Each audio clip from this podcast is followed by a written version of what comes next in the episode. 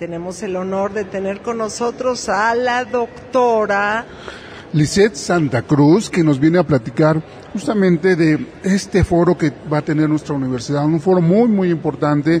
Ya algunos compañeros de otras eh, unidades académicas, de otros institutos, nos han eh, estado dando unos avances de, de, este foro, los retos de la educación en México. Gracias, doctora, por venir a platicar con nosotros. Muchísimas gracias por la invitación. Es un gusto estar con ustedes acá. Pues platíquenos, este foro es... Eh, un foro donde se va justamente a hacer una reflexión en torno a, nueve ejes que tienen que ver justamente con, con, los retos de la educación, la educación pública en particular. Eh, sí, este es, eh, consideramos un, muy importante y coyuntural este, este evento que estamos este, eh, planeando para finales de, del mes de marzo, justamente en una época donde se están eh, generando un nuevo paradigma de país y en eso incluye la educación. Y lo que pretendemos con este foro es justamente es ver qué papel juega nuestra universidad en esta nueva coyuntura, que es sumamente importante y justamente tratamos a través de estos nueve ejes abordar los diferentes temas que acontece a, este, estos nuevos cambios que se están viviendo. Doctora Lisset, eh, en su criterio, ¿cuál es el reto mayor dentro de estos nueve ejes que van a presentar en esta conferencia, en este foro? ¿Cuál es el reto mayor de la educación? Porque el país está cambiando, los jóvenes ya no son los mismos, sí. los adultos ya no somos los mismos, o sea, nos transformamos de una manera eh, brutal. Entonces, ¿cuál sería, a su criterio, el mayor reto que tiene la educación en México ahorita? Bueno, este, son muchos. La verdad, decir uno es muy difícil. Justamente por eso lo abordamos en nueve ejes. Pero creemos que el mayor reto es que la universidad pública sea realmente una universidad incluyente. Un, una universidad que esté este, en sinergia con la sociedad, que, que ofrezca un servicio que, que que vuelva a retomar, no, no es que lo ha perdido, siempre lo ha tenido, pero que refuerce más bien ese, ese papel fundamental que significa la generación del conocimiento y la formación del recurso humano, además de la generación de una, de una nueva tipo de cultura. Estamos viviendo momentos difíciles eh, que nos estamos replanteando una forma de ser distinta el asunto de la, de, la, relación con la mujer, la violencia con la mujer, la nueva masculinidad, eh, el, el, enfoque incluso se nos está manejando ahorita temas tan, com tan complejos como las cuestiones ambientales. Entonces queremos eh, generar una, eh, un, una formación de un recurso humano que esté más integrado, más incluyente a los nuevos retos que se, que se vive en el país en el, y, en el, y en el mundo en general. Claro. Sí, también la inclusión en referencia a todas las personas que están acá de los pueblos originarios, Por que supuesto. también eso es muy importante y que bueno, la universidad está haciendo ahí un esfuerzo muy grande.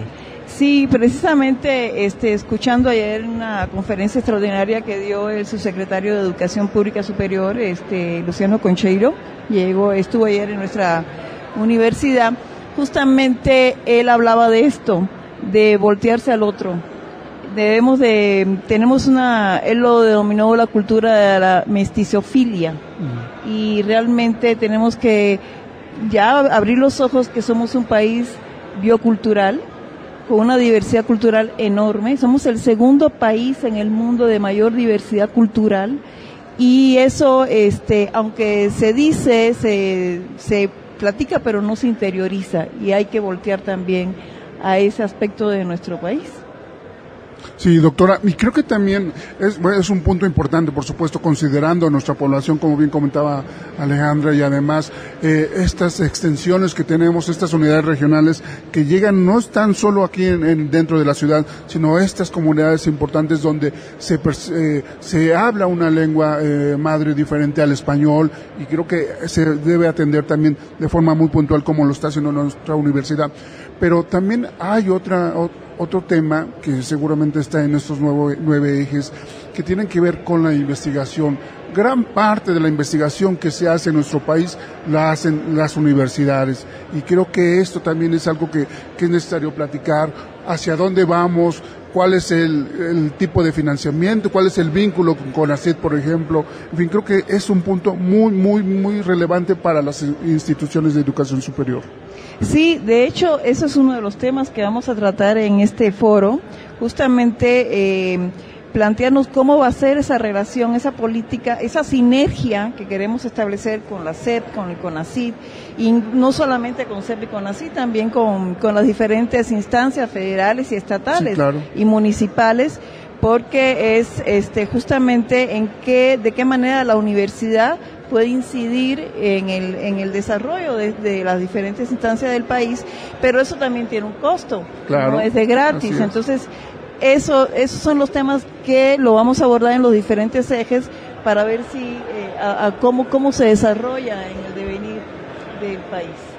Sí, de hecho, bueno, en otros países hay un dúo que tiene que ver el gobierno con las universidades, porque de hecho las mejores investigaciones están en las universidades, sean privadas o sean públicas, pero aquí en México considero que falta ese puente, a lo mejor reforzarlo, a lo mejor crearlo, no sé, en donde el gobierno se voltee a ver las soluciones que proponen las universidades de los diferentes problemas que hay, porque ya están sustentadas. O sea, es cuestión de aplicarlas, si es cierto, hay una cuestión de que, bueno, esta es la investigación, cómo lo podemos aplicar, ahí hay que acomodar, pero ya está esa labor de gran eh, esfuerzo intelectual, de prácticas, de todo, ya está. Y es un desperdicio no utilizarlos para toda la problemática que tenemos en nuestro país. Sí, efectivamente.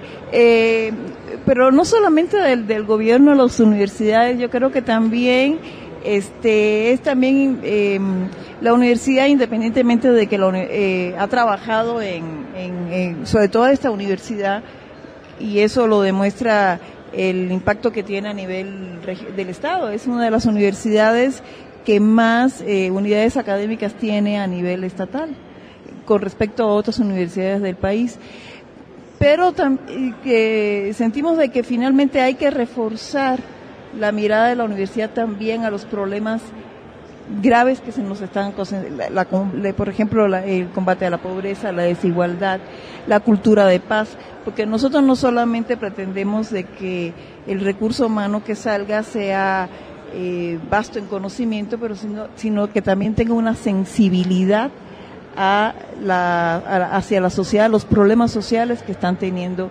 actualmente. Claro, la responsabilidad social que debe tener las instituciones de educación superior.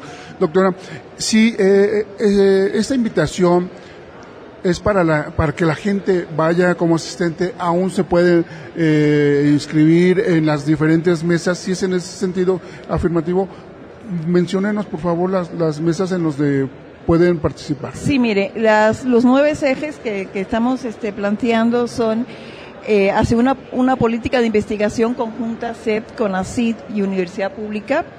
El segundo eje es la autonomía universitaria, es un tema muy importante, muy polémico hoy en día.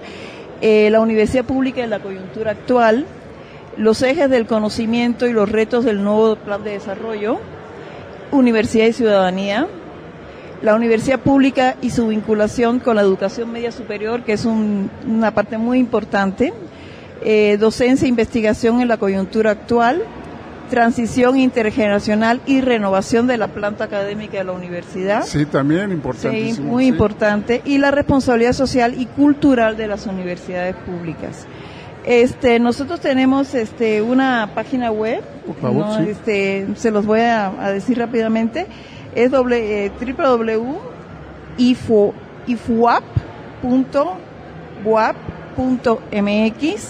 diagonal eventos, diagonal retos edu 20.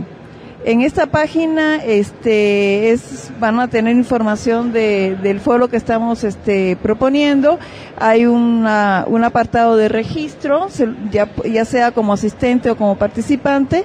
Este, el que desea participar puede registrar una pequeña ponencia con sus propuestas y en las mesas de trabajo eh, se van a decidir por sorteo qué ponencias se van a, plantear.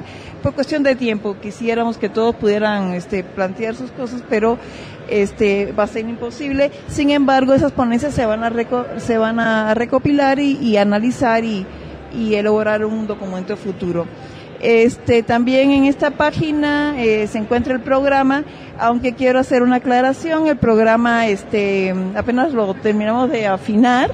hay algunos ligeros, no, las vejas se mantienen, pero quizás eh, hay unos ligeros cambios en, en los días eh, que cambian las mesas, pero bueno, en esta semana pretendemos ya eh, tener la información completa en esta página web. Claro, y seguramente la gente ya se inscribió, va a recibir estos ajustes en sus diferentes correos o la forma en donde se hayan registrado. La verdad es que muy interesante. Ahora, ¿qué día se va a llevar a cabo? Porque con nueve ejes eh, es amplio. Es muy ambicioso, sí. Bueno, este, eh, el foro está planeado, está programado para el día 23, 24 y 25 de marzo en el edificio Carolino ahí los estamos esperando con, con mucho gusto. Doctora, pues muchísimas gracias eh, por esta invitación. Un foro, una reflexión importante para el rumbo de las instituciones de educación superior en este contexto que estamos viviendo. Muchísimas gracias por la cobertura y que tengan buen día. Y además está abierta a, múltiples Definitivamente. Eh, especialidades. Sí, hacemos una invitación a la comunidad universitaria. Esperemos de que sea grande la, participación, son nueve ejes, es vasto, pero eh, lo estamos esperando y no solamente la comunidad universitaria, también pueden asistir el público en general, es un evento gratuito y bueno, pues les damos la bienvenida a todos. Y felicidades por esta iniciativa, a todas las dependencias que lo organizan. Gracias. Muchísimas gracias.